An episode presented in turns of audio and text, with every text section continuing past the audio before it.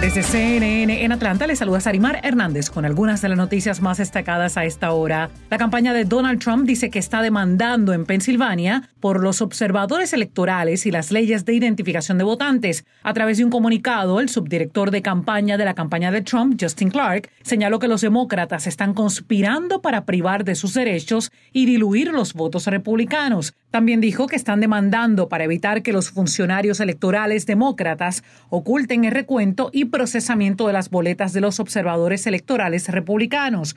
Indicó que el trabajo de estos observadores es asegurarse de que cada boleta válida se cuente y que se cuente una vez.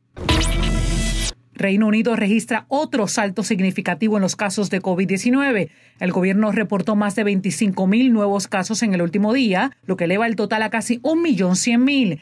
Este es el segundo mayor aumento diario desde que comenzó la pandemia y ocurrió antes de que Inglaterra entrara en un segundo bloqueo para frenar la propagación del virus.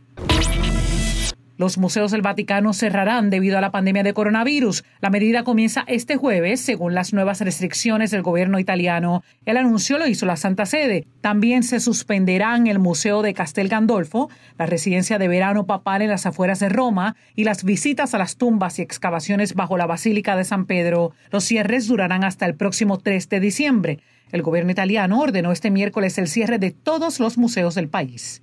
Les invitamos a escuchar el podcast Coronavirus, Realidad versus Ficción, con el doctor Elmer Huerta, oncólogo y especialista en salud pública. Son segmentos informativos diarios que les ayudarán a entender mejor este virus. Recuerden que pueden escucharlo en su plataforma de podcast favorita. Desde CNN en Atlanta les informó Sarimar Hernández. Sigan conectados e informados a través de cnne.com.